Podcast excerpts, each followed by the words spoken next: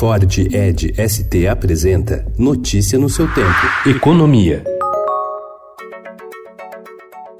O relator da reforma da Previdência, Samuel Moreira, do PSDB paulista, se reuniu ontem com líderes de nove partidos da Câmara, com o presidente da Casa, Rodrigo Maia, do Democratas Carioca, e com o secretário especial de Previdência e Trabalho, Rogério Marinho, para discutir os termos finais do relatório que deverá apresentar nessa semana.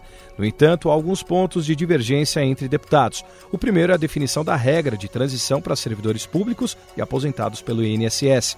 O outro é como será implementado o sistema de capitalização no no qual cada trabalhador terá uma poupança própria para aposentadoria. Imunes às tesouradas nos gastos quando há frustração na arrecadação, os poderes legislativo, judiciário, Ministério Público e Defensoria dos Estados tinham no fim do ano passado uma sobra de 7,7 bilhões de reais em recursos livres que poderiam ser usados para bancar outras despesas. Enquanto isso, os executivos dos estados continuam com contas atrasadas e muitos não conseguem colocar salários de servidores em dia. Segundo a Advocacia Geral da União, o corte tem que atingir todos os poderes e ninguém pode ser blindado.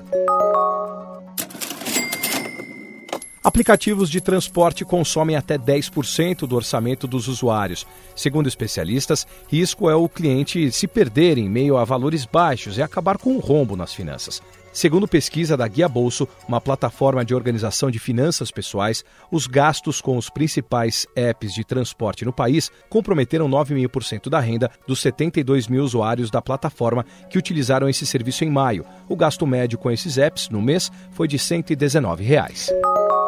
Mais de 217 mil pessoas que vivem em 12 municípios de Rondônia e dois do Acre correm o risco de ficar sem energia nos próximos dias. O aviso foi dado pela concessionária Energisa, que em agosto do ano passado comprou as distribuidoras estatais Seron e Eletroacre. O risco de apagão deve-se a um erro administrativo das duas estatais que atuavam na região. Notícia no seu tempo. É um oferecimento de Ford Edge ST, o SUV que coloca performance na sua rotina até na hora de você se informar.